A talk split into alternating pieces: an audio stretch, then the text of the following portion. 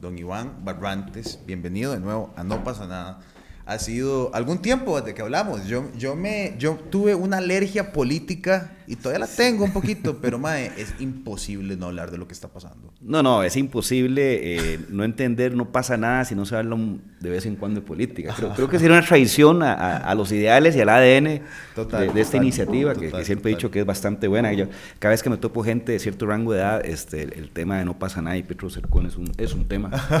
Entonces, de, este, uno que pues eh, cuesta tener llegada con mensajes y y pensamiento e ideas a, ciertos segmentos, pues aquí de nuevo, aunque me tenía abandonado, ah, me tenía ahí en el freezer, porque el hombre, según él, tenía alergia política, pero de yo dudo mucho que usted tenga alergia a la política, mi estimado. ¿ah? es, difícil, vos a ver, eh, en la oficina tenemos, tenemos a Carol comandando No pasa nada y tenemos a Eduardo viendo política internacional y todo. Yo, lo que pasa es que creo que, y eso le, creo que le pasa a todo el mundo, es hay una fatiga.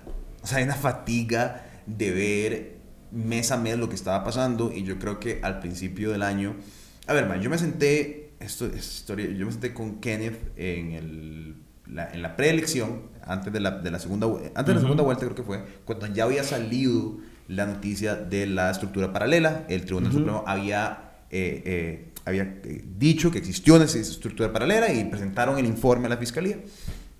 Entonces le preguntamos a Gustavo Román, el representante del Tribunal Supremo de Elecciones, le dijimos, esto se puede, o sea, explicarnos, más, no, no solo no se puede, el clip es genial, porque es como, no, no solo no se puede, es ilegal, no, es delictivo.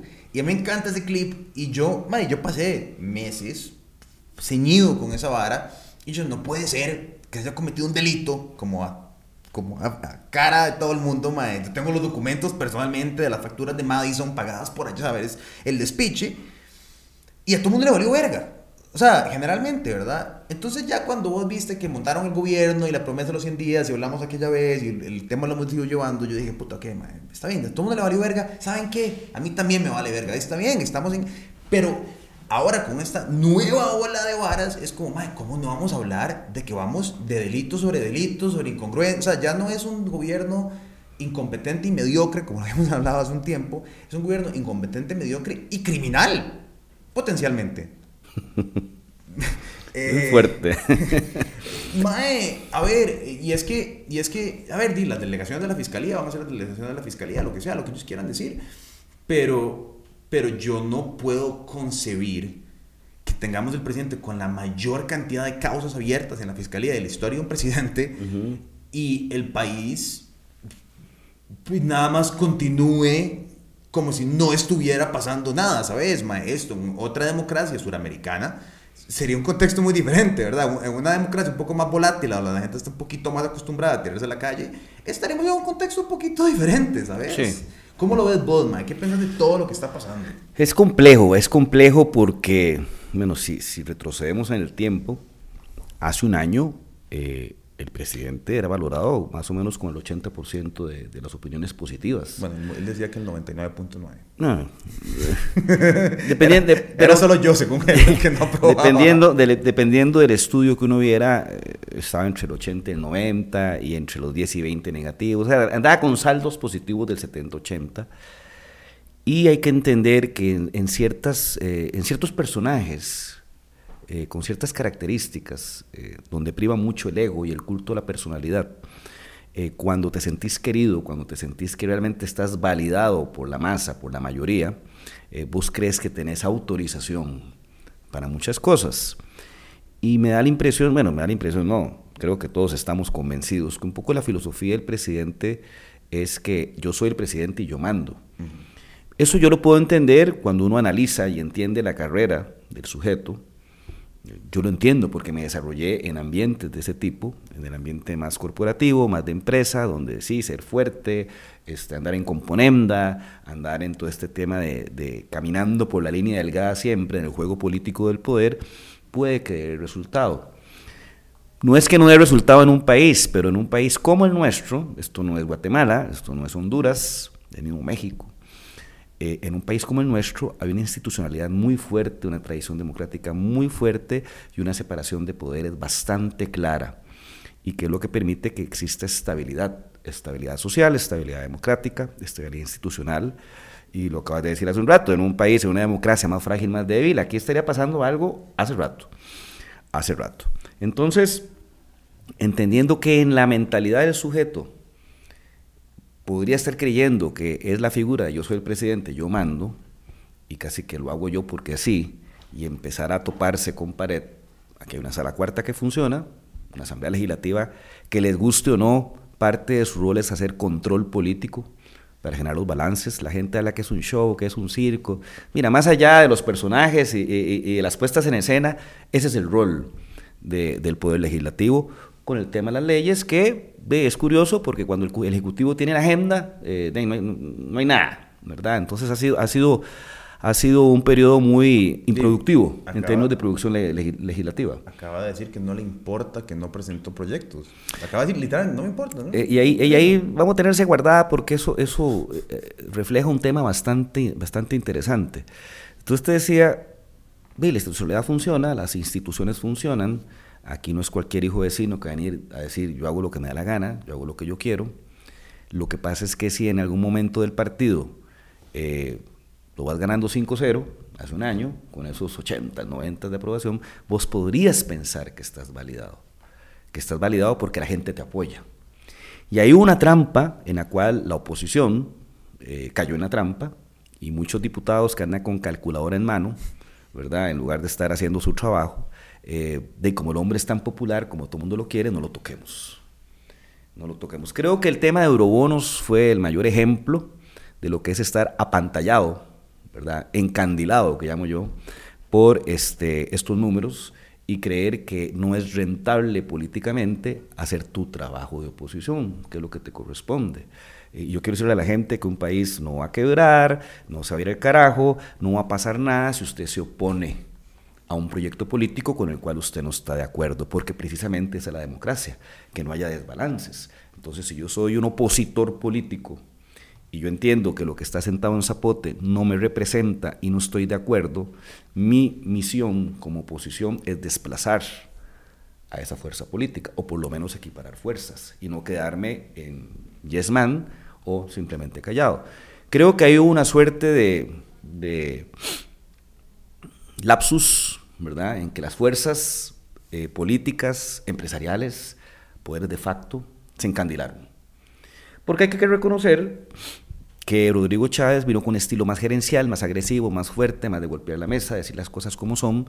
Y cuando uno ve los resultados del último estudio que hicimos eh, de Realidad Nacional, una muestra de 2.000 personas, y que en este capítulo número 4 medimos liderazgo, hay un porcentaje de la población muy grande que reclama un liderazgo fuerte, un liderazgo autoritario, un liderazgo hacer que las cosas sucedan, y no en vano la figura más valorada a nivel global dentro de las eh, figuras mundiales que la gente te dice es Nayib Bukele.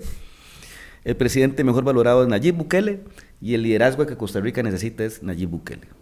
Entonces, eso, eso lo que te está diciendo es que un gran porcentaje de la población, una población con características que son muy diferentes a las características que podrían haber sido hace 20, 30 años. Lo que, lo, que no estamos entendiendo es que el país cambió. El país pasó de ser de una sociedad muy equitativa, donde los niveles de desigualdad según coeficiente Gini no eran tan fuertes, donde la pobreza eh, más o menos estaba controlada, donde había todo una, un concepto de Estado social de derecho, entonces tenías una educación pública de calidad, tenías un sistema de salud que funcionaba, luego implementaste una red de cuidado que le permitía a las jefas de hogar, que son en su mayoría las que realmente lideran eh, muchos hogares de este país, poder este, tener ese soporte, un transporte público que salvaba la tanda, y todo eso se ha destruido. Todo eso se ha destruido y hoy por hoy somos uno de los países más desiguales de acuerdo al coeficiente Gini. Hoy por hoy el 46% de la población no ha egresado de secundaria siquiera. Hoy por hoy puede tomarte dos años una cita médica porque está colapsado el sistema. Eh, no es que esté quebrado, está colapsado, que son dos cosas distintas. Precisamente está colapsado porque no se le ha invertido de la forma en que hay que invertirle, hay déficit de 300 y no sé cuántos hospitales, y, y, uno, y, uno, ve cosas tan ridículas como esa discusión con el tema del, del, hospital de Cartago, que ya es risible, que dame, que tome la que tire, la que... Me parece ahí es donde uno entiende que esto es un gobierno concentrado en números macro y en, y en los titulares, y no en lo micro y en la política cotidiana, que esa cotidianidad es lo que le afecta a la gente, lo que, es, es la piedra que chiva en el zapato ¿verdad? dedicar tu cuatro horas de tu vida a transportarte en bus, este, estar con angustia de que sabes que no andas bien y la gastroscopía es hasta dentro de año y medio, tener conciencia que tu hijo de 15 años no sabe ni leer ni escribir y que está a puerta de ser reclutado por el narquillo del, del, barrio, que anda en carro, blin blin, y, es como, ah, es el nuevo ídolo porque anda con platica y mujeres y la cosa, mientras el chiquillo es consciente que no está aprendiendo nada en el colegio y que posiblemente el futuro no sea nada, nada lagueño. Entonces, es, es como e, es como un mundo paralelo, a veces lo que vivimos acá. Y hay que entender que toda esa realidad es lo que ha hecho que este país sea diferente. Y al ser diferente, hay un gran porcentaje de la sociedad pues que está reclamando cosas que a nosotros que vivimos en otra o crecimos en otra Costa Rica nos pueden parecer extraños. Yo siempre lo he dicho, aquí vemos cuatro bloques, un bloque de 60, 65 años para arriba, que son constructores de ese Estado Social de Derecho, estamos los hijos del Estado Social de Derecho, este servidor, que andamos el rango 40, 60 años, la mayoría generación X, que somos los que logramos escalar en la pirámide social sin necesidad de apellido, de haberse graduado en un colegio X. ¿Cuál colegio te graduaste vos? Del Blue Valley. Del Blue Valley, este, sin hablar inglés bonito y todas esas cosas. Exactamente, simplemente el sistema permitía que uno se desarrollara porque era un sistema que construía accesos y oportunidades. Luego vienen mis hijos, que andan en el rango de 20 a, a 40, bueno, los míos están entre 20 y 30 esos ya no son hijos de la socialdemocracia. Ya una persona como yo, aunque tengo un colegio a la vuelta de mi casa, que es el Anastasio Alfaro, se fueron a otro pagando un platal por mes. Eh, seguro privado. No, no, no puedo tener la posibilidad de hacer eso. O sea, ya uno empieza, ¿cómo se llama?, a brincarse la línea porque ya uno empieza a tener conciencia que el sistema está haciendo aguas. Lo preocupante es el cuarto bloque, que son los de 20 años para abajo esos van a ser los hijos de la Costa Rica destruida, a como vamos una Costa Rica tomada por el narco, una Costa Rica que está siendo incapaz de generar empleo, porque ahí andan rajando que bajo el desempleo, no, se han perdido 300 mil puestos de trabajo en el último eso año. Sí es un, eso sí es un engaño, qué loco, ¿verdad? Porque agarrar y tener el, bueno, para los que no tienen el contexto de esto, el, índice de eh, desempleo bajó en Costa Rica considerablemente y, algunas personas dicen, vean esto, no, lo que sucede es que esa gente salió del mercado laboral. Sí. Eso es, eso es como decir, madre, tenés eh, menos menos equipos en, eh, no sé, ganaste el, campeonato nacional de fútbol. Y sí, porque los otros 24 equipos dejaron de jugar. Sí, para que la gente lo entienda, la metodología a nivel mundial, es una metodología que no la inventamos acá, es que el mercado laboral lo integran las personas en edad activa para trabajar, 15 años para arriba, pero que declaran estar buscando trabajo. Si usted no está buscando trabajo, no es parte del mercado laboral. Eso puede ser cuestionable, pero bueno, es así la metodología.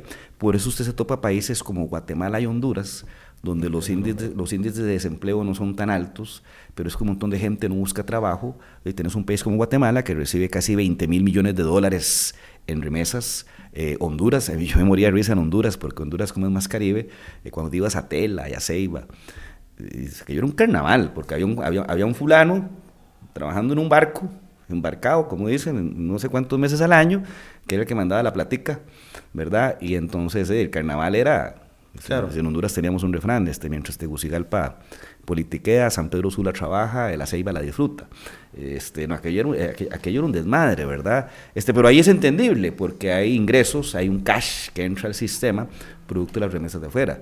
En nuestro país eso no existe, ese cash, ¿de dónde está viniendo? O sea, ¿de qué está viendo la gente? Y es donde uno, donde uno empieza a imaginar cosas, no a imaginar, a suponer cosas que son bastante este, factibles, como lo que es que el narco se está convirtiendo en un gran empleador. Digamos, es, a mí me parece que es obvio, digamos, el hecho de que Costa Rica, el Colón, se fortalezca, un país que no produce más, que no exporta más, que no genera más, que el turismo subió, pero no lo suficiente para tener el dólar más bajo de los últimos 30 años, y la razón es muy obvia. La moneda más fuerte, una de las monedas más fuertes de Latinoamérica, una cosa impresionante. ¿Y por qué creen? Y porque está entrando un pichazo de dólares. ¿Y de dónde está viniendo esos dólares?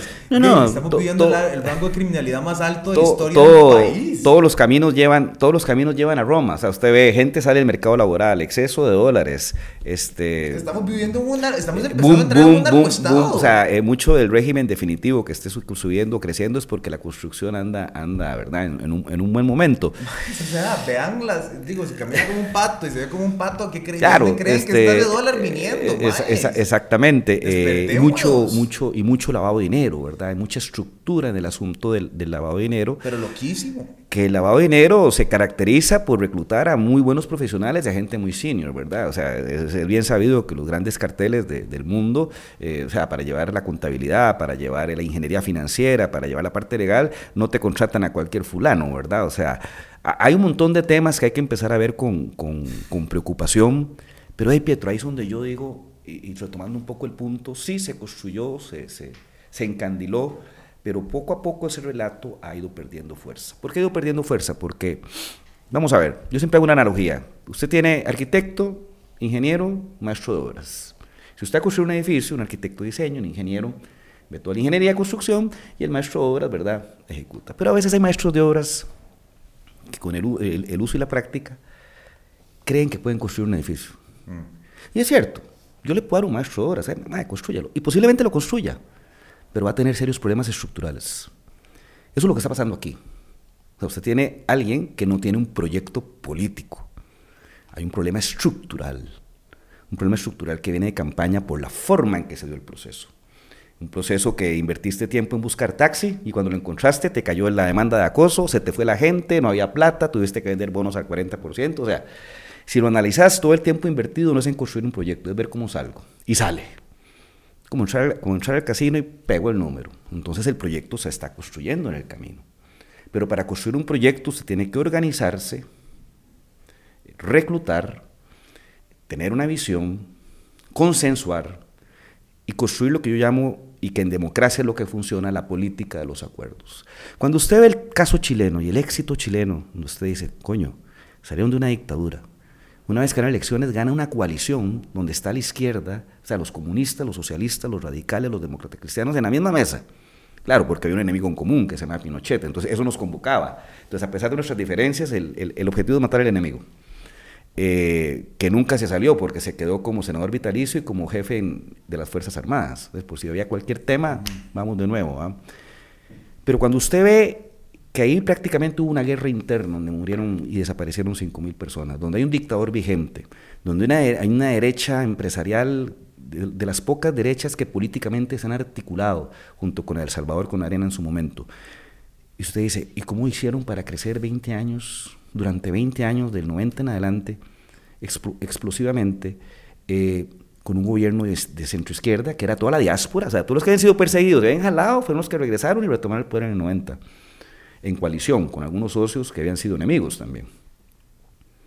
Por una cosa muy sencilla que se llamó la política de los acuerdos la política de los acuerdos y que estaba construido sobre un sistema binominal, que el sistema binominal es lo que garantiza un bipartidismo, que es que dos fuerzas políticas son las que sostienen para evitar la contaminación que trae eh, toda esta mejenga cuando se mete en partidillos chiquitillos, pulperías que llamo yo, que lo, lo único que tienen son fines electorales, electoreros en este caso. Entonces ya, o sea, la historia habla. Y podemos así citar muchos ejemplos, como cuando usted llega a una política de los acuerdos con todos los actores políticos, llámese partidos políticos, la iglesia misma, los sindicatos, los empresarios, los intelectuales, los académicos, cuando nos sentemos en una mesa y lleguemos a un acuerdo para decir, estamos conscientes que el país está cayendo a pedazos, sí, ok, ¿Cómo lo reconstruimos y cuál es el país que queremos para los próximos, no voy a decir 100 años, porque ahora el tiempo pasa muy rápido, por los próximos 50 años? Ese es el modelo que queremos. Ok, todos a trabajar en función de eso. Yo cedo, tú cedes, vos cedes y todos cedemos. Pero aquí no hay proyecto. Aquí lo que tenés es un fulano que se encandiló, se drogó con el poder eh, y todo su trabajo va en función de que los números eh, ojalá se mantengan porque el tema de que me quieren, que pueblo me apoye y todo es muy recurrente. Y yo te voy a tocar ahí un tema antes de darte la pelota. Cuando yo vi lo del caso de la Rueda de la Fortuna, con todo este desmadre del Sinargate, ¿verdad? que para mí es, es- una cosa totalmente... le decimos. No, es una cosa ya, o sea, el, el- el cementazo es de, de- de juguete a la par de eso. Porque el juguete, el cementazo es un crédito mal dado que un fulano no empezó a pagar. De si por eso fuera medio país está en la cárcel. Eh, esto es otra cosa. Eso es, eso Esto es un tema con alevosía y premeditación. Y vamos a, si quieres hablamos de eso después. Pero cuando usted ve en este contexto país, cuando usted ve las cosas que están pasando, y el gran líder que está en Zapote le dedica horas de su vida a negociar, no a negociar, a discutir con un mando medio, porque el mando medio, y la muchacha dijo, yo estaba ahí, a discutir que si la rueda de la fortuna tiene que estar en el 7 o no, usted dice, compadre, realmente las prioridades aquí están muy mal diseñadas. Porque aquí, aquí, aquí, la emergencia es otra. A mí como usuario, como ciudadano, me importa un pepino. Si Canal 7 gana o no gana plata, me importa un pito la nación. Yo lo que necesito es que mis problemas cotidianos se solucionen.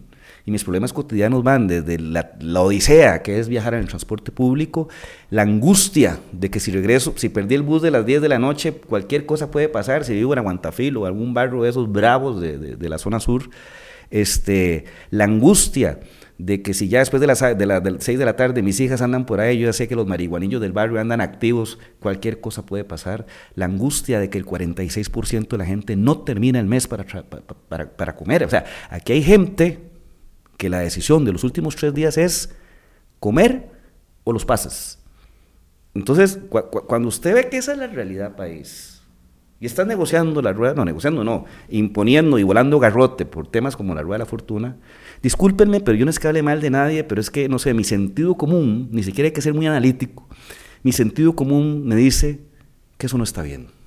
No sé si es que estoy siendo muy drástico o qué, pero, pero creo que, que, es muy obvio lo que está pasando. Es, es, es muy, a mí hay, hay, una, hay una canción de Basilos que se llama El Edificio, que cantan sobre la situación política de Colombia en los ochentas ¿verdad? Y, hay una línea, ¿verdad? Que el señor superintendente, ¿verdad? Si usted no hace algo más, no le, no le van a dar su Nobel de la Paz, ¿verdad? Así es. Y empieza a contar como, eh, ¿verdad? El, el, los del piso de arriba se fueron, los del piso de abajo, eh, ¿verdad? Se quedaron sin candelas y los del centro, ¿verdad? Se quedaron esperando hasta que los invitaron a tomar café con las manos amarradas por atrás, ¿verdad? Y, y es a mí me encantaba esa canción porque era muy, era, era muy lírica, contaba una historia, ¿verdad? Y todo.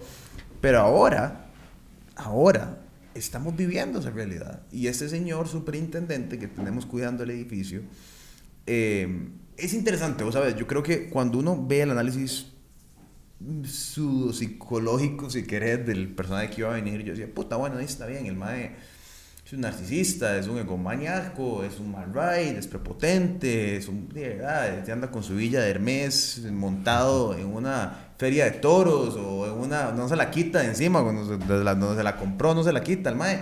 E, es, todo eso es el personaje de él y yo lo entiendo y ¿verdad? paga su casa en Monterrey en efectivo y quiere andar montado en la Toyotona y verdad todos sabemos lo que estoy diciendo. Ese, es el presidente. Y una legión de escoltas. Ese es el presidente que tenemos, ¿verdad? Es él quería ser el Pablo Escobar presidencial. Todo bien, perfecto.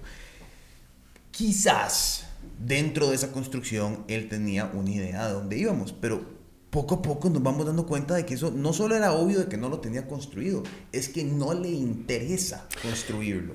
Es que ahí, diste el clavo. Y es, y es verdad, entonces ahí donde al, al principio era, ¿verdad? Eh, la popularidad, qué va a ser lo importante. Pero, mae, es que eso es lo que a mí me vuelve loco. Es decir, y eso lo puse el otro día en un comentario en Twitter, que es como, más allá de que si tenemos un gobierno criminal o no, más allá de que si tenemos un mae mediocre, eh, egolatra, más, más allá, lo más abrumante de la realidad actual es, es que no teníamos, y pues ya estamos viviendo la realidad, es la realidad actual, no teníamos el chance de pasar cuatro años comiendo mierda, porque el contexto sociopolítico y socioeconómico nacional es terrible, como lo decís vos. La educación está en la piedra. Eh, la economía cada vez va peor, la, la, seguridad, o sea, de la seguridad ni siquiera hay que hablar, todo lo vivimos todos los días, lo que está pasando en este país con la droga y la inseguridad en las, en las comunidades costeras.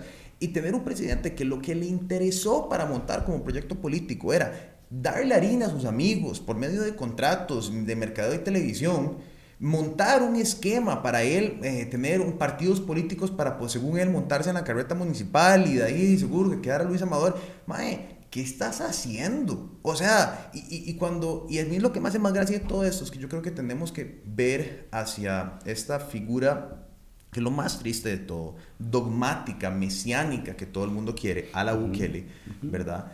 Que es que hay que tener un reconocimiento, y ahora sí es en serio, todos, de que eso, bueno, eso viene de la idea de que alguien me va a venir a salvar. Hay un presidente Y la realidad, más es que aquí nadie nos va a venir a salvar. Yo, creo, Pietro, es que hay un choque generacional muy fuerte. Es lo que va a pasar en Argentina. ¿Por qué gana Milei? Lo mismo. Eh, Milei gana, las, no, no gana. Logra la mayor votación en las PASO. Es que ahí se fueron en la finta que había ganado. No, logra la mayor votación en las PASO.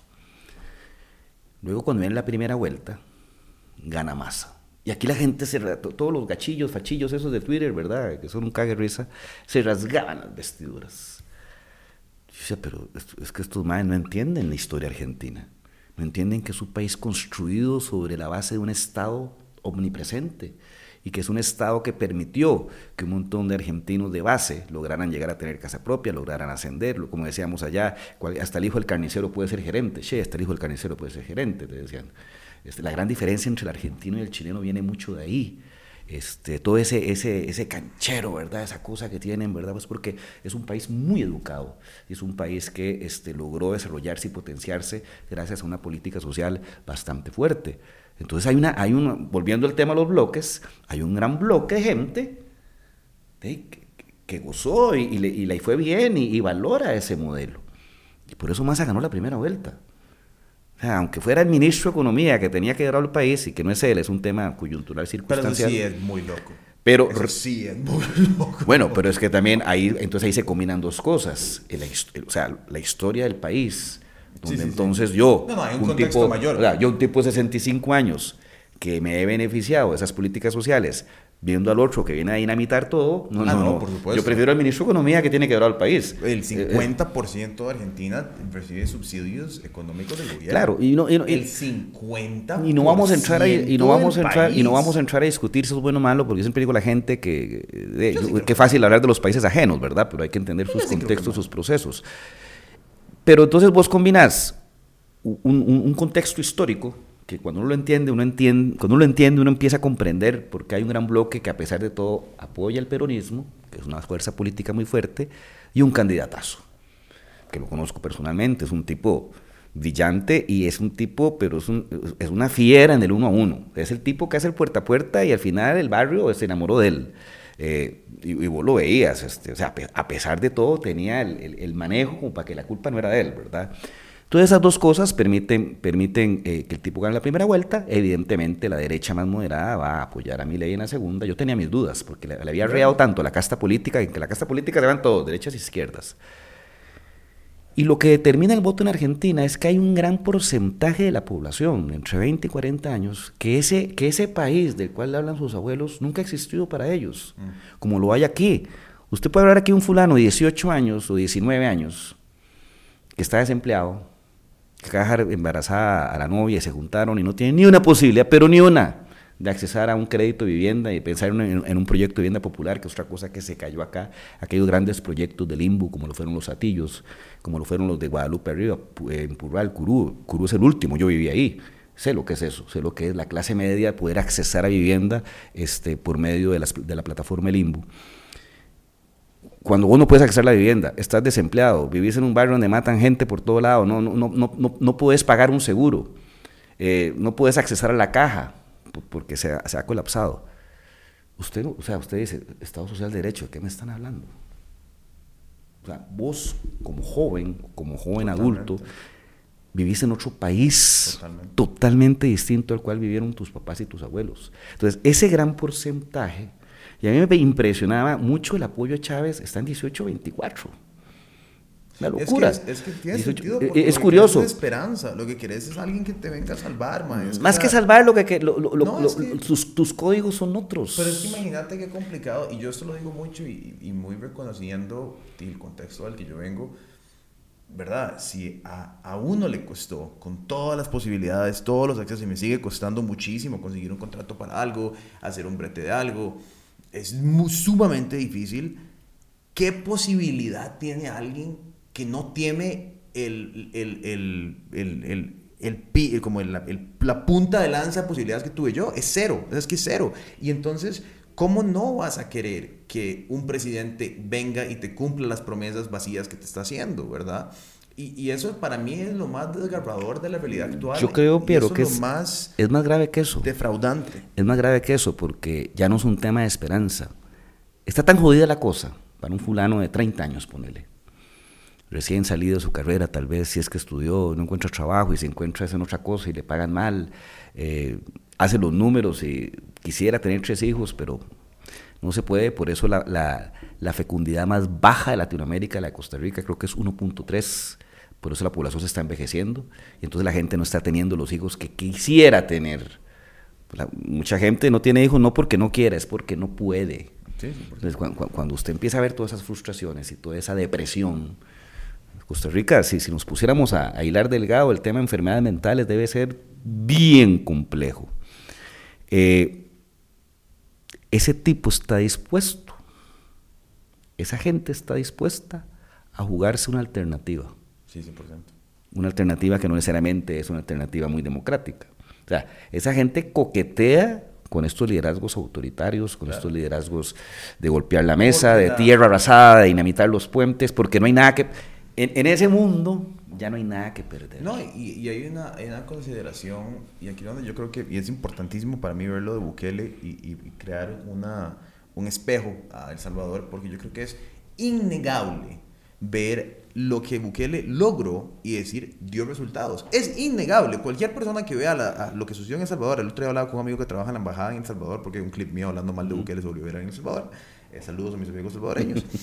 Em, él me decía, Mae, yo llevo aquí años, sí, claro. Eh, pues no, no, voy a decir, voy a quitarlo de la embajada, Pietro, quítalo de la embajada. Un Mae que trabaja en un puesto político en El Salvador me decía que a pesar de que ellos están preocupados por el estado de la democracia de El Salvador, es innegable los cambios que ha logrado. A ver, cuando baja la criminalidad y pues los negocios pueden surgir, la economía puede surgir y todo, ¿verdad? ¿Qué es la diferencia más grande entre el modus operandi de Bukele y cualquier otro que se le asemeje a él? Bukele se puede dar el taco de ser un gran labrador de paja, de ser un gran autoritario, porque tuvo una palanca que pudo jalar y dar un resultado. Ahora, que el resultado está lleno de inconsistencias, faltas de derechos humanos. Temas de forma. Temas de forma y por supuesto que las vidas humanas que están sufriendo en este momento por el contexto y la pérdida de lo que Bukele hizo, hay que considerarlo, es un tema muy serio. Sin embargo, no poniendo eso de lado, cuando vos no tenés un solo resultado, cuando tu resultado es un hijo de puta puente Bailing a la juela, que lo que hace es tapar el tráfico, no podés darte el taco de jugar del gran jefe en lo, Lo que pasa, Pietro, es que... ¡Qué horror! Aquí se están combinando tres cosas. Una, una de, degradación y, y, ¿cómo se llama? Y debacle del sistema. ¿Verdad? O sea, Costa Rica va al precipicio. Así como A gas tabla. Pero, pero, pero, pero, a gas, ¿verdad?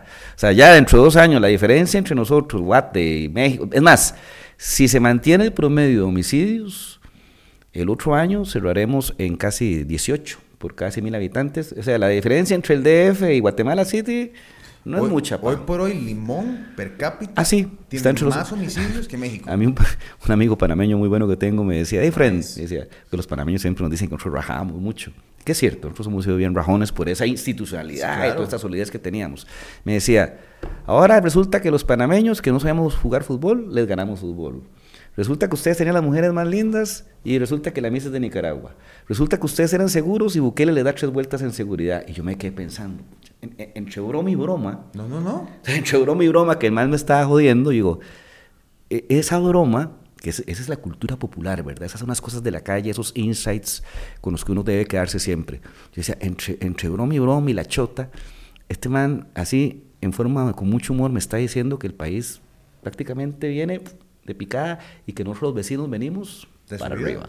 Nosotros tuvimos, un, a mí eso es lo más triste de todo, eh, nosotros tuvimos un una, una delantera de 40 años casi a nuestros vecinos centroamericanos que nos dio el privilegio de instituir cosas como las zonas francas, la inversión extranjera, eh, tener la tasa de emigración más baja de, de, América. Y ahora, si vos ves el talento humano más educado, jala el país. Así es. ¿Verdad? No, no, tenemos, ya eh, tenemos eh, entonces, ¿qué es lo que pasa, Mike? Que ahora, en este contexto, lo que decía, olvídate de, las preocupaciones mayores por lo, que, por lo que estamos. Vamos a pasar dos años más y yo no sé qué esperar, yo no sé qué viene. es que ahí, ahí, quería llegar. Tenés un país en decadencia, tenés, tenés una generación o un grupo etario dispuesto a experimentar. Porque está tan jodido y va a estar más jodido en esa decadencia que va a estar dispuesto a experimentar con cosas que hace 30 años tal vez ni hubiéramos pensado. Y los números están ahí. Están dispuestos a experimentar con el autoritarismo, están dispuestos a experimentar con dinamitar los puentes, están dispuestos a experimentar con romper las reglas, con tal de ver si esto se soluciona. Y el tercero es que esos dos están siendo fomentados por un discurso oficial que cala en un segmento de la población, porque dice ahora, bueno, no hay logros, esto y lo otro, pero, pero hay un montón de gente que independientemente de eso, como están estos dos, decadencia, ¿verdad? Y disposición de experimentar o de jugarla por otra vía, cree en ese discurso de que todos los males del país, todo el problema, es porque la clase política la ordeñó, se robaron todo, el bipartidismo, este, la corrupción. O sea, es un discurso, es una especie, yo le llamo de otonismo 4.0, ¿verdad? O sea, ya no será la cultura la galleta y el café, ¿verdad?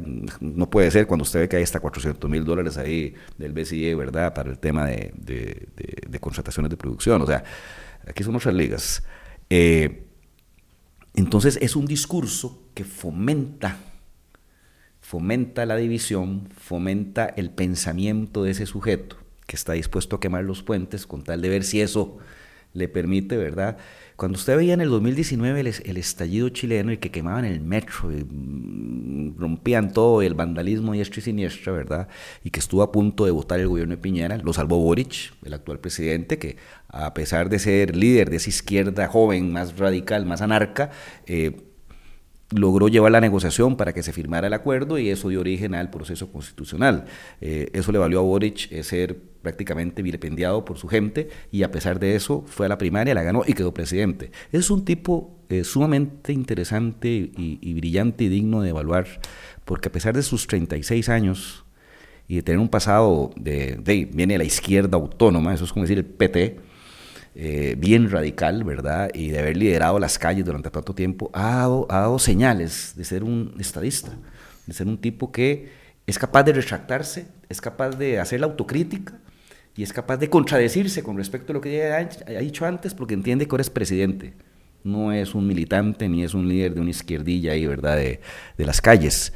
Este, entonces, cuando usted ve esas imágenes, y yo que vivía ya ocho años, yo decía, coño, por fin aquí la gente explotó de todo ese odio, todo ese resentimiento, toda esa frustración que llevaba adentro. Está dispuesta a cruzar la línea. De hecho, el equipo, el, equipo negociador que lideraba las calles, que no era ninguna figura, fue una cuestión como, ¿verdad? Se gestó ahí por generación espontánea, se llamaba la primera línea. Mm. Mira qué clase de bichos. Eran unos maes ahí bien, bien, bien particulares, pero no eran maes que venían del mundo político, eran líderes por no, no surgieron ahí en las calles, se, alimentaban, allá le llamamos el, donde, eh, la, olla común, donde todo el mundo pone comida para cocinarse y ahí repartirse, basado mucho en Plaza Italia, la primera línea. Pero cuando usted veía las imágenes, se encendía la primera línea, yo, usted decía, aquí salió, salió todo lo que había dentro. Pero cuando sale con esa violencia, cuando sale a esos niveles que usted está dispuesto en un país con una democracia joven pero sólida a votar al presidente, que en ese caso era Piñera, usted dice, man, usted ha construido un monstruo.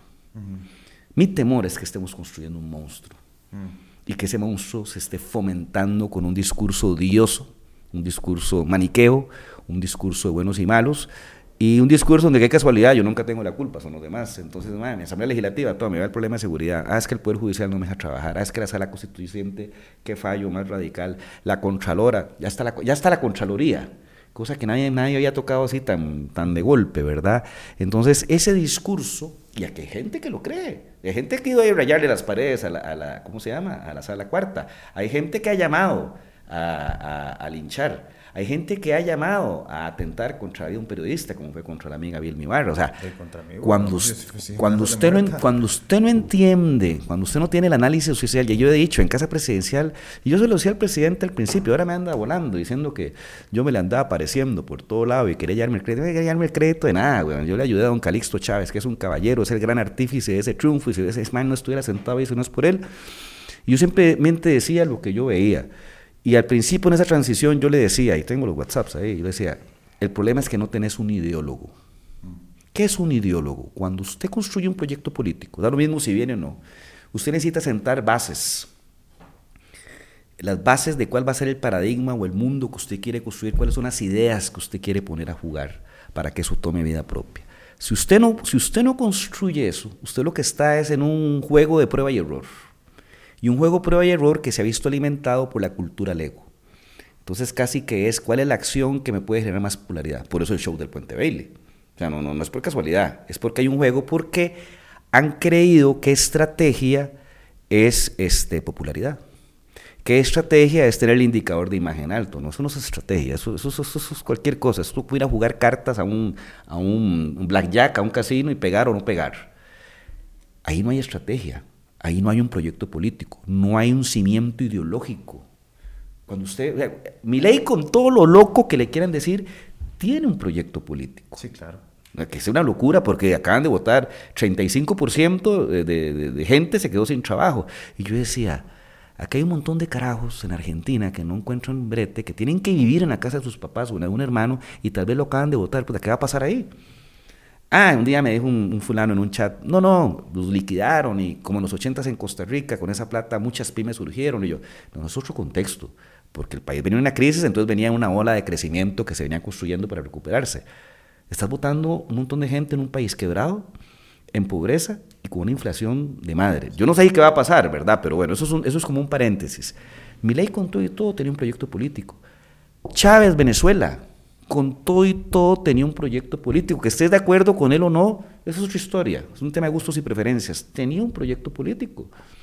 Nosotros en Chile decíamos, a Chávez se le respeta como enemigo. Se le respeta porque es un tipo que sabe lo que quiere, sabe dónde quiere llegar, tiene la plata. La derecha más radical de Venezuela, con la que yo estuve y entrevisté personalmente en Venezuela, te lo dice abiertamente. A Chávez se le respeta. A Chávez se le respeta. Más allá de que lo odiamos, se le respeta porque a, Kirchner en Argentina se le respeta porque tomó un país que todo el mundo salió corriendo y veían como fueron como tres presidentes en no sé cuántos días y lo tomó y se echó, se echó el partido al hombro y lo reconstruyó en cierta forma. Lula, la gente lo admira porque tiene un proyecto político. Lo que pasa es que Lula más volado, él piensa en la gran América Latina progresista y por eso anda financiando cosas. Este, Bukele, con todos sus abusos, tiene un proyecto político bien claro. Cuando vos tenés un proyecto político y tenés una construcción ideológica y una construcción de ideas alrededor, las cosas tienen sentido y simplemente habrán algunos que estamos de acuerdo y otros que no estamos de acuerdo. Pero es que aquí no hay proyecto político. Por eso es que no hay nada concreto. Y por eso es que se vive a punta de este, el titular del día. O sea, el, el gobierno vive a punta del titular del día. Lo que pasa es que hay mucha gente que como ha comprado el discurso de que la solución casi mata por, casi pasa que hay que desaparecer a Liberación Nacional, hay que desaparecer a la prensa canalla.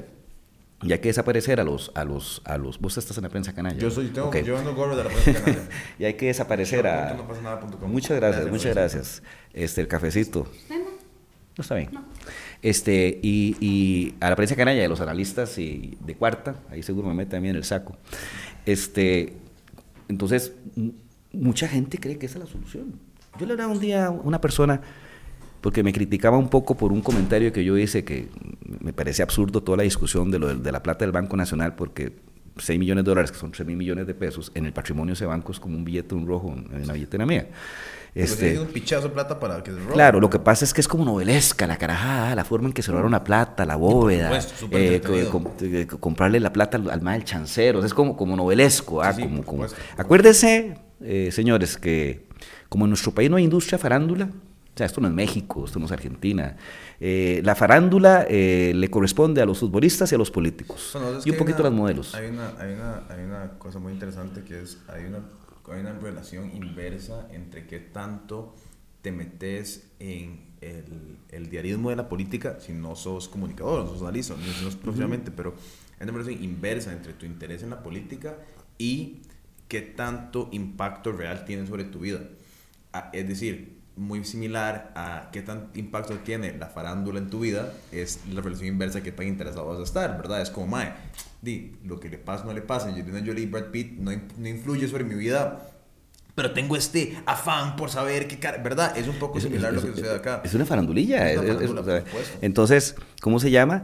Eh, ya perdí el hilo, porque, está, porque, no, porque, empecé a hablar de los, de los 6 millones de dólares del banco, 6 eh, millones del Banco Nacional. Estábamos hablando sobre el, el, que, no es, que en relación al contexto mayor de defraudaciones y varas que están pasando, lo del banco no es tan, tan importante. Ah, sí, no es, no es, no es, no es tan importante. Este, eh, y ahí es cuando se juegan con las cosas. O sea, realmente lo convirtieron importante políticamente hablando porque había un rival político, no un rival, un, alguien que incomodaba políticamente, que era el gerente del Banco Nacional, que tuvo que renunciar, don Bernardo, ¿qué se llamaba?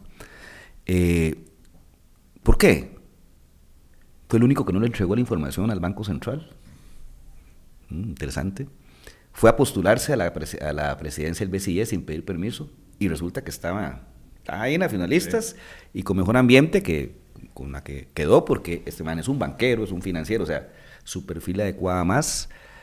Entonces de eso cayó a flor de perlas para hacerle todo un, un, un, un operativo. Entonces, volviendo al punto, cuando se crea ese ambiente, cuando se crea esta, esta situación en la cual no hay un proyecto político, no hay ideas, lo que hay son, no voy a decir ocurrencias, pero como que vamos al día, al prueba y error, error y tiene más este, privilegio o predominancia los cobros de factura y eh, lo que se me metió en la cabeza, ejemplo el SINART. Yo no he conocido y he analizado en la historia del país y me he puesto ahí a, a darle vueltas y vueltas.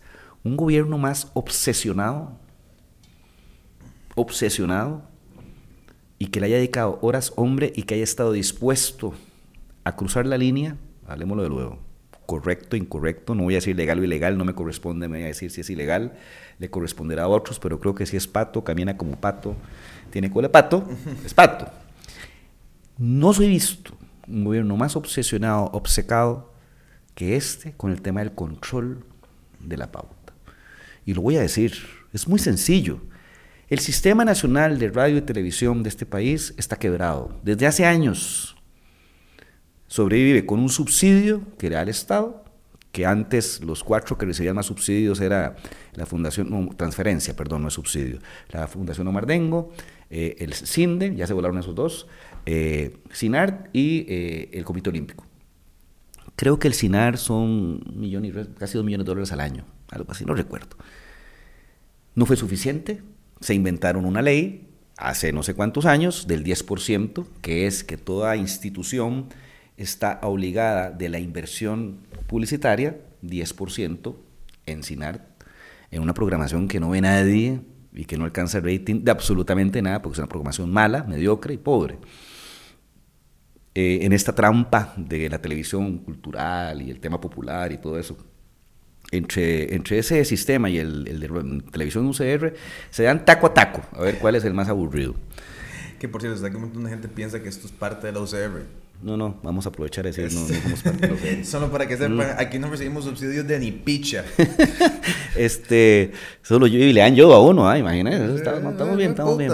Este, y a pesar así, a pesar de eso, no es suficiente. Entonces, en el gobierno de Manuel Pacheco se inventaron esto de la agencia de publicidad, que es una defecio. No existe ningún sistema de radio y televisión estatal de ninguna parte de Latinoamérica una agencia de publicidad metida ahí para competir con los privados. Que yo no sé la Cámara o Asociación de Agencias de Publicidad, yo no sé qué está haciendo, está pintada en la pared o qué, pero estaría pegando el brinco al techo. Y esa agencia es la que ha permitido que los números den. Está facturando entre 1.500, 2.000 milloncitos de colones, más o menos, si usted revisa la facturación anual, y súmele a eso eh, la transferencia y el 10%, o sea, eh, daba. Es harina. Es harina, pero vos sabés lo que es, o sea, vos sabés cuánto te cuesta esto, multiplicarlo por una estructura ya. No, no, claro. Y una, empresa, y una empresa pública donde la planilla se encarece todos los años por todo el sistema. Exactamente. Eh, entonces, número dan. Entonces, misión número uno, darle oxígeno al SINART. ¿Para qué? Mira, para que esté a flote. Y segundo, para transformarle en un brazo armado a lo presidente, cafeteando con el presidente. Qué bueno el podcast del presidente, mis bros. Wow. ¿Ah? O sea, es una vara. Ustedes han visto, ustedes han pensado, yo no me canso de mencionarlo, somos el único país del mundo en el que el presidente tiene un podcast de entrevistas. Que, que- o sea, ni siquiera en China, Xi se ha sentado a hacer un podcast de entrevistas, ni Chávez se atrevió a tanto. Chávez, venezolano. Sí. ¿Cómo el presidente de un país que está en medio de las cri- sumadas crisis más grandes históricas de Costa Rica pasa horas de su día entrevistando Por- a Yocasta Valle, mi bros? Porque, porque no hay proyecto político. Hay que estar drogado para No hay- pensar en eso. O sea, no hay proyecto político. O no hay- sea- ya, no hay proyecto político. La apuesta es eh, a tener capturado este grupo que cree en esas fuerte. cosas, pero que callan menos. Qué fuerte de verdad pensar que uno va a estar Pero para te- terminarte con el CINAR, darle oxígeno al CINAR, Dios mío. ¿verdad? Eh, para que pueda operar. Y ya con el dinero dentro de la agencia suceden dos cosas. La primera, rompamos el brazo a la prensa canalla. Y ahí es donde vienen todas esas directrices. Quítenle plata a, a Canal 7. Como si Canal 7 dependiera de la pauta estatal. Canal 7 hoy le quitan la pauta estatal y yo creo que ni se resfría. ¿Por qué? Porque es el canal con mayor rating. Y en el mundo de los medios manda el rating el alcance. Y ahí sí la diputada Cisneros, no sé si es que quiere reinventar el negocio, le vamos a dar un Nobel, si, lo, si realmente lo hace. Sigue siendo eso, porque hay algo que la gente no entiende. Y vos que sos productor audiovisual y director de cine lo sabes. La memorabilidad. ¿Qué es la memorabilidad? Lo relevante del contenido. Y la relevancia del contenido pasa o porque es contenido muy fuerte en cuanto a su declaración, o porque es muy espectacular en cuanto a su producción, o por una combinación de ambas. Jamás vas a construir marca a punta de redes sociales, porque las redes sociales es exceso de información. No sé si estoy de acuerdo No, con eso. es exceso, es exceso de información. A nivel, a nivel de, de estar ahí metido, pautando ahí, dependiendo de la mezcla. Si vos sos un producto o una marca dirigido a adolescentes, posiblemente digital tenga un peso del 50% de la mezcla. Si vos sos un producto o una marca, ponete un whisky premium para gente de 45 más de cierto nivel socioeconómico, eh, posiblemente un programa de nicho en televisión en, a las 11 de la noche sea algo interesante. O sea, la mezcla varía dependiendo del público objetivo. Posiblemente. En ese, en ese, en ese, eh, y cu- y cuando uno entiende los, los usos y hábitos de consumo de medios y ve que la televisión sigue siendo, especialmente en los extractos populares, la caja negra, el centro de entretenimiento en la sala del hogar, porque ya ni plata para ir al cine hay, y entonces ver a las 7 de la noche esa carajada que está ahora, ahora el formato es, este, nace una estrella. Ah, ¿Usted ha visto la tanda de comerciales de Nace una estrella? no tengo tele por cable. Eh, son como 15 minutos. Entonces, cuando vos sos el medio que tiene el alcance, el rating, que los números te lo secundan, no en vano, va, pregúntele a cualquier gerente de marca de una empresa grande, tipo Lever, Procter, Ay, Costa Coca-Cola. Rica siguen poniendo la mayor plata ahí. Estoy en total desacuerdo que lo hagan. Más, sin embargo, sí ponen la mayor cantidad de plata ahí. La- es que es donde está, es donde está el alcance. Es- y es donde está la es, memorabilidad. donde, es donde están las masas. Eso, ¿Cómo estar de es donde, con eso? es ¿Dónde masa crítica, es donde está la memorabilidad. O ¿Dónde sea, vos no puedes comparar, y, y vos sos productor, un comercial que ojalá te haya costado unos 100 mil dólares, pautado ahí, y que lo ve esa gran cantidad de gente, a un videíto este, de, de, de- Sí de- de- no, Yo sí creo que yo sí creo que tiene más alcance y más memorabilidad y, Ti- No, tiene que ser algo, pero tiene que ser algo muy relevante Sí. en términos de contenido. Y en términos de contenido, lo que ves en digital, no hay nada relevante así como espectacular, como digas, mira, la rompieron, ¿verdad? Por ahí. No pasa nada. Y, y al final, y al final es un tema 360 también. Entonces, esa discus pero esa discusión, que es técnica, ve, ve, la estamos tecnificando, eh, no tiene por qué estar politizada. Mm. Es muy sencillo. Eso sí no. La decisión es, bueno, primero, no tiene por qué existir una agencia de publicidad. Sí, Número 100% dos, de acuerdo. fuera. Ok, Sistema Nacional de Radio y Televisión Estatal. ¿Cuál es el modelo? El Estado lo mantiene con una programación cultural, este, educativa y diferentes formatos en esa línea. Cuesta tanto, aquí está. O vamos a hacer una televisión con producción de calidad para ir a competir al mercado y poder pautar y Sí, como la captar. BBC. Exactamente. Como una- exactamente, como TVN en Chile, como la TV en Argentina. Son excelentes productoras. Exactamente. son- y entonces, y, y poder cubrir nichos, por ejemplo, con el montón y con la calidad de teatro que hay en este país. Sí, sí, sí. ¿Por qué no han pensado en montar una industria de teleseries locales? ¿Mm? Como lo hacen los argentinos, como lo hacen los colombianos, como lo hacen los mexicanos, como lo hacen los venezolanos con sus telenovelas en su momento. Y, el y ahí sí tiene una razón de ser el Sistema Nacional de Radio y Televisión. Pero es que eh, en lugar de hacernos las preguntas correctas y tomar la decisión correcta, lo que ponemos ahí es un, injerto raro que se llama agencia de publicidad y que se está prestando para un juego perverso. Pero ve, ve el tiempo que hemos dedicado a hablar de ese tema. Entonces, tenés a un gobierno metido en una discusión generando una serie de problemas, ahora metido en investigación con una comisión abierta en, el, en, el, en la Asamblea Legislativa que está siendo a mi gusto bastante exitosa porque todos los lunes ahí sale, sale, sale, salen los temas y, se desnudan. Este, ¿Y a cuenta de qué? Cuando el país tiene problemas de seguridad, cuando el país tiene problemas de educación, cuando el país tiene problemas de salud, cuando el país está con problemas de liderazgo. Es un país en el limbo. Que la economía está bien, esos son números macro. ¿Qué son los números macro? Crecemos un 5, un 6, muy apalancado en zona franca y en, y en, apreciación cambiaria. El desempleo baja, bueno, es que baja, se han perdido puestos de trabajo. Inversión extranjera viene, sí viene, pero eso se queda, no genera empleo porque la mayoría es zona franca, que es el 15% de la actividad productiva, y la mano de obra que contrata mano de obra calificada, por lo tanto ese 50% que ni siquiera tiene colegio no tiene acceso a eso. A ver, los números macro pueden ser a veces engañosos, las calificadoras los van a adorar los titulares son bonitos. Pero ni siquiera eso. Pero en lo micro, en lo cotidiano, el zapato está chimando muy, muy duro. La gente la está pasando mal. La está pasando muy mal. Entonces hay un desequilibrio, hay una, hay una, hay una distorsión total. Entonces son los temas que hay que, que entrarle como, como, como, país.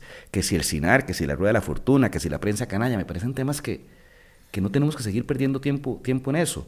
Y entonces, cuando uno ve los números del gobierno, que viene cayendo en su evaluación positiva y creciendo los negativos exponencialmente, y uno entiende por qué es, porque la gente ya se está cansando y está, y está, y está diciendo, man, solucionemos. Y el otro año viene durísimo. La, la factura eléctrica va a crecer 20%, anunciado ayer, por la, por, la, por la generación térmica. De ahí es donde yo digo, hey, mal, eh, sale, sale, menos contaminante la explotación de gas natural que, que, es, que esa generación térmica, que, porque el gas natural es, una, es un, ¿cómo se llama? Una fuente de energía este, limpia, en, en, realidad. el 20% de electricidad es un montón. 20%. Los granos se van a disparar, porque por fenómeno del niño va a haber escasez, entonces los grandes productores van a retener este, mucho para su consumo interno, seguridad alimentaria, y lo que puedan exportar va a ser muy caro. Bienvenido a la ruta del arroz este, eh, usted, empieza a ver, eh, la inseguridad va a seguir. ¿Y qué está generando la inseguridad? Menos horas consumo. Aquí hay bares, restaurantes de ciertas zonas que están cerrando a las 10 o a las 9. de, de Mario Zamora, que puta, a mí, yo, yo, le pongo mucha fe a él. Yo creo que él es un gran ministro de seguridad. Creo que la labor que hizo con Laura Chinchilla fue excelente pero cómo va a operar en el contexto que está operando. O sea, yo, a mí, lo que decís ahora, y para, para, reflejar un poco sobre todo, a mí lo que yo espero y donde creo que la responsabilidad ingerente de todo este tema, y, el, y creo que el comentario que uno puede extraer de toda esta aventura de dos años casi ya que vamos a llegar ahora, para mí cala en y radica en todos los líderes de oposición de los partidos políticos tradicionales, que son los que tienen la estructura para hacerle un frente a esto, PUSC, eh, Liberación Nacional, eh, ponerle que el Frente Amplio, ponerle que eh, hasta cierto grado ya, y ya se están volviendo más, más grandes y más estructurados, hasta mi chiquito Fabricio, saludos a Fabricio, sé que me querés tanto. Eh, se llevan muy bien, son buenos amigos. Deberíamos retomar esa entrevista. Claro ¿sabes, que, vos sabes que mi Fabricio ya, digamos, ya no me cae, ya digamos, ya Fabricio yo podemos ser, porque David Segura tomó el lugar de la persona que más detesto en la política nacional, pero bueno, eso es de otro punto.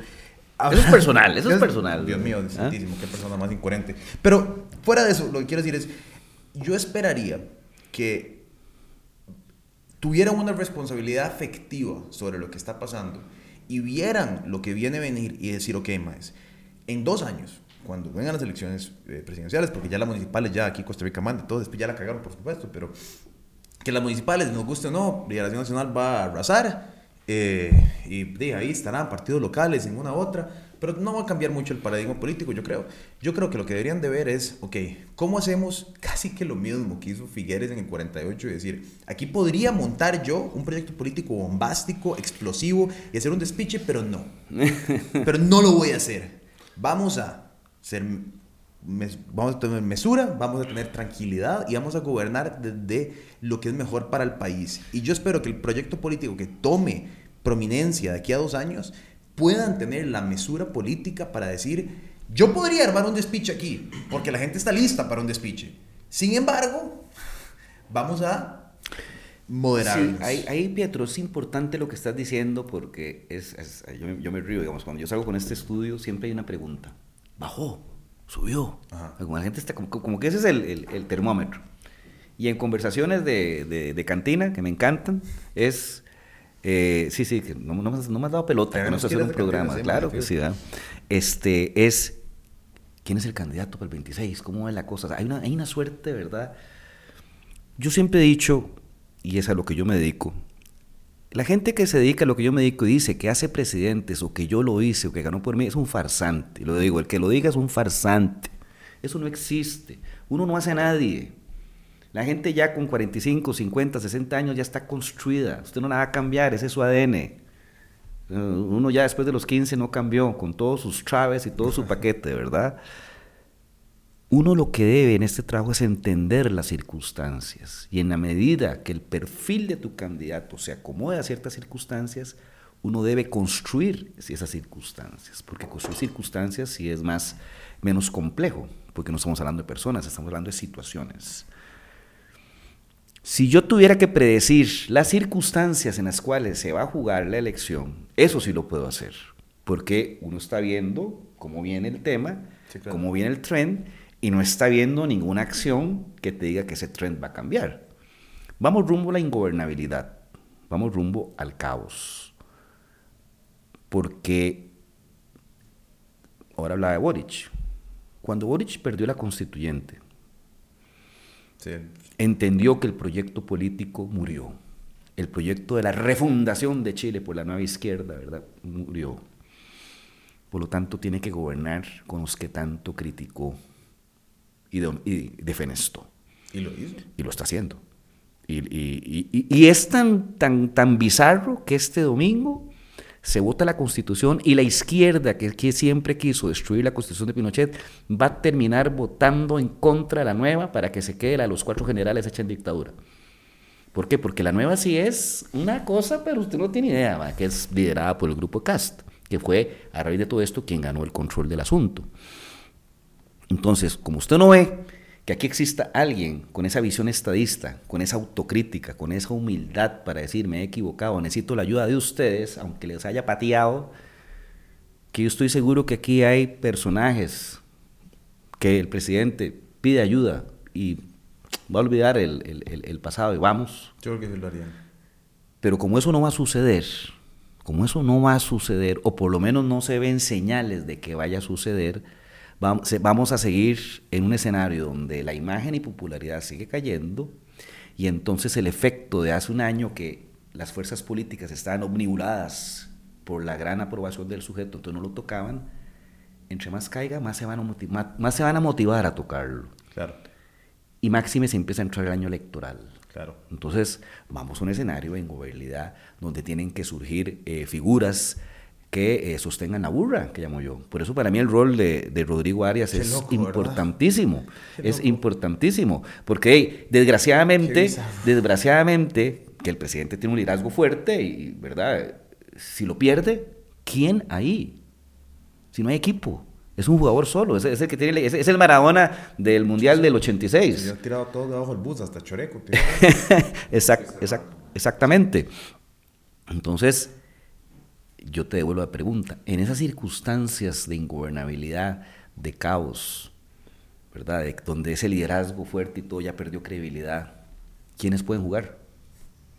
Esa es la pregunta. Entonces yo digo, puede jugar alguien del mundo tradicional, que tal vez hoy no lo vea como un político tradicional y todo, pero ante tanta locura uno pide mesura.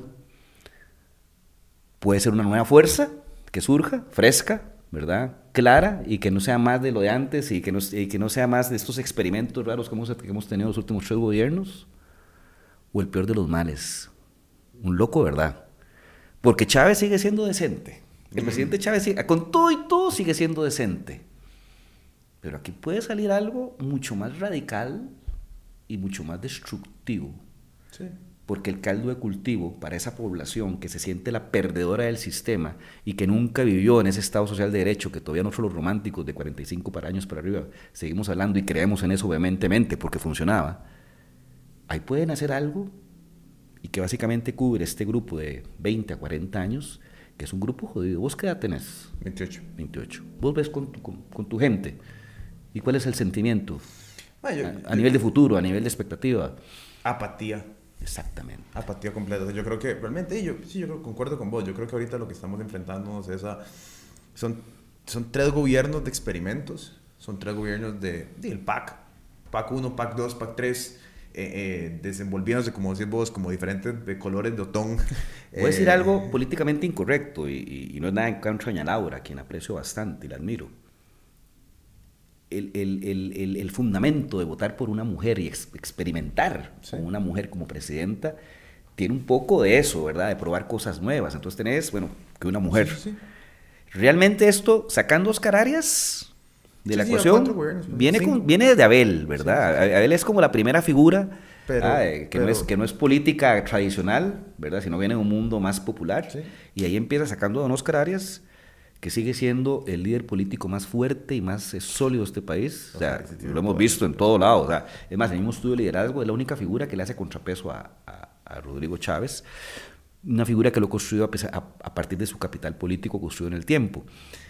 Pero y usted lo ve, este, don Abel Pacheco, doña Laura, mm, con todas sus, sus- sus características, eh, Luis Guillermo como un experimento por acabar con el bipartidismo, Carlos Alvarado como un experimento, no por el mundo joven, sino para que no quedara una corriente conservadora y religiosa, y Chávez un experimento de tierra arrasada.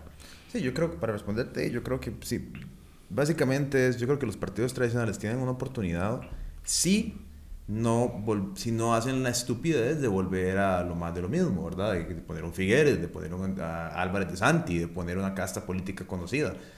Pero sí, ma, yo no sé, en general, eh, en general, y para, para ir cerrando, ma, yo creo que lo que estamos viendo es nunca antes visto. Estamos viendo algo que yo de verdad en este país, ni en los peores momentos de Miguel Ángel, ni en los peores momentos de, de Calderón lo- o sea, es espeluznante y creo, y creo que como hemos, hemos hablado, y todo lo que hemos hablado se ha pronosticado sucesivamente, eh, entre más desorden y más caos y más popularidad pierda, más desorden y más caos va a haber. Es un ciclo vicioso y creo que, di, no sé, man, no sé qué bien. Pero ahora que dices eso, yo me tomé la libertad de ver los tres programas anteriores. Ajá. Y de programa en programa, no es que hemos ido, eh, hemos hecho predicciones y la hemos pegado, Ah. sino que hemos ido leyendo bien el partido. Sí, sí, sí, sí. Y digamos, si vos analizas este programa hoy con respecto al primero, cuando estaba empezando, y que nos dijeron pesimistas, Sí. eh, no éramos tan pesimistas. No éramos tan pesimistas. No somos aves de mal agüero, no somos gatos negros.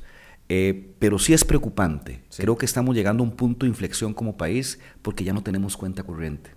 O sea, ya el sistema de educación colapsó y lo que vamos a generar para los próximos 5 o 10 años no es recurso humano competitivo, inversión extranjera, chao. ¿Por qué? Porque aquí a pesar de tener tarifa eléctrica carísima, tramitología una desmadre, ahora con inseguridad rampante y recurso humano malo, no sé, ¿verdad? Se acabó. Sistema de salud colapsado. Eh, este, ¿Cómo se llama? Vivienda popular, eso ya no existe. Es más, este gobierno no cree en el bono vivienda popular. Si quería esa locura de fusionar el BAMBI, el IMBU, el Ministerio de Vivienda, y todo su proyecto está enfocado a Ciudad Chorizo, perdón, Ciudad Gobierno. Este, eh, entonces, cuando lo ves por todo lado, hemos acabado con la cuenta corriente. Entonces ya no hay de dónde vivir. Tiene que vivirse a partir de decisiones nuevas. Es como que tengas un negocio muy bueno, lograste capitalizar, vacas flacas, te fuiste comiendo los ahorros y llegó un momento en que volvés a ver la caja, ya no hay nada. Sí. Entonces tienes que tener, tomar decisiones de verdad con respecto a cómo te reinventas.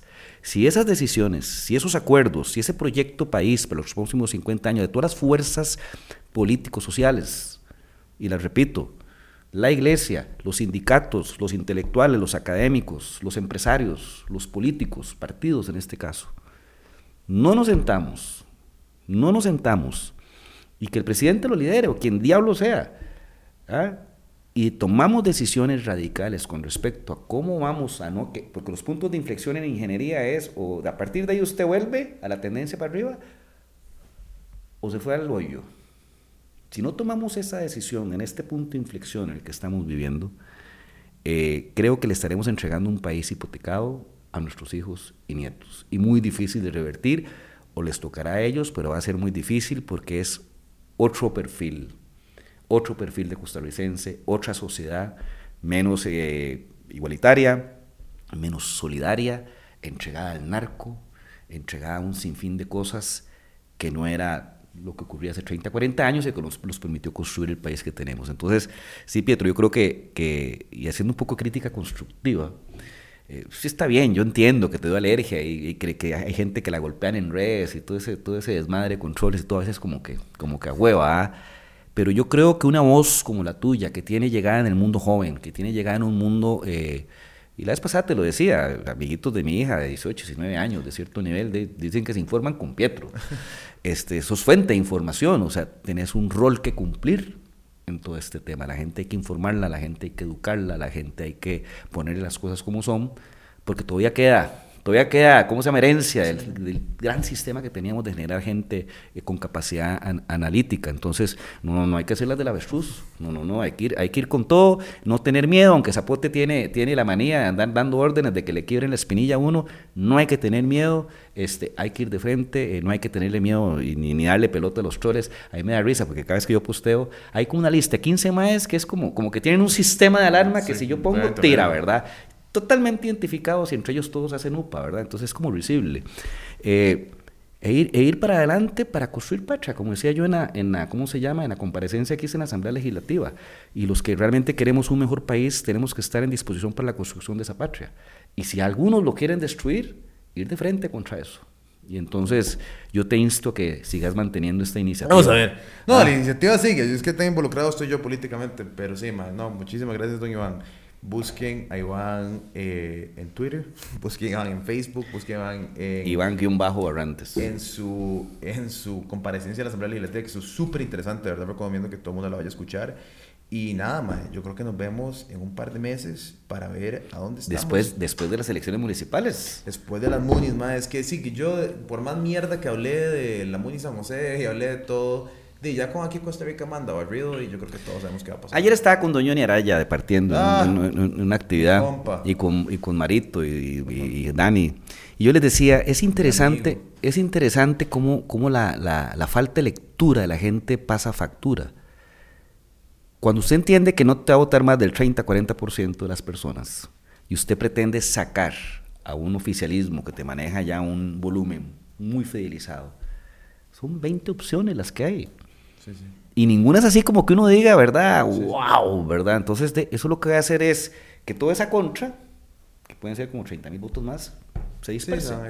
Y, eso, y eso mismo va a pasar en la escuela. En todo lado. En los grandes. En los grandes, a en, los grandes. Pero hablemos de eso en el próximo para dejar algo más. Podemos hacer uno municipal.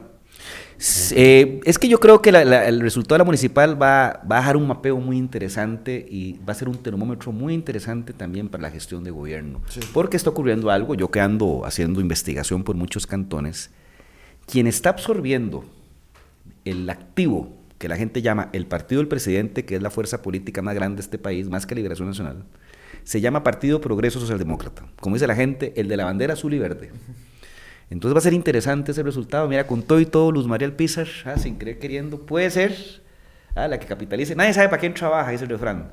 Puede ser la que capitalice ese, a ese grupo que es grande, que cree en el presidente y pues que está dispuesto a ir a sacar las cochinillas y diamantes, como ellos dicen, votando por el Partido Progreso Socialdemócrata. Pero eso lo veremos, lo analizaremos en la próxima. Muchas gracias de nuevo, Pietro, y a las órdenes. Pura vida, nos vemos en el próximo episodio.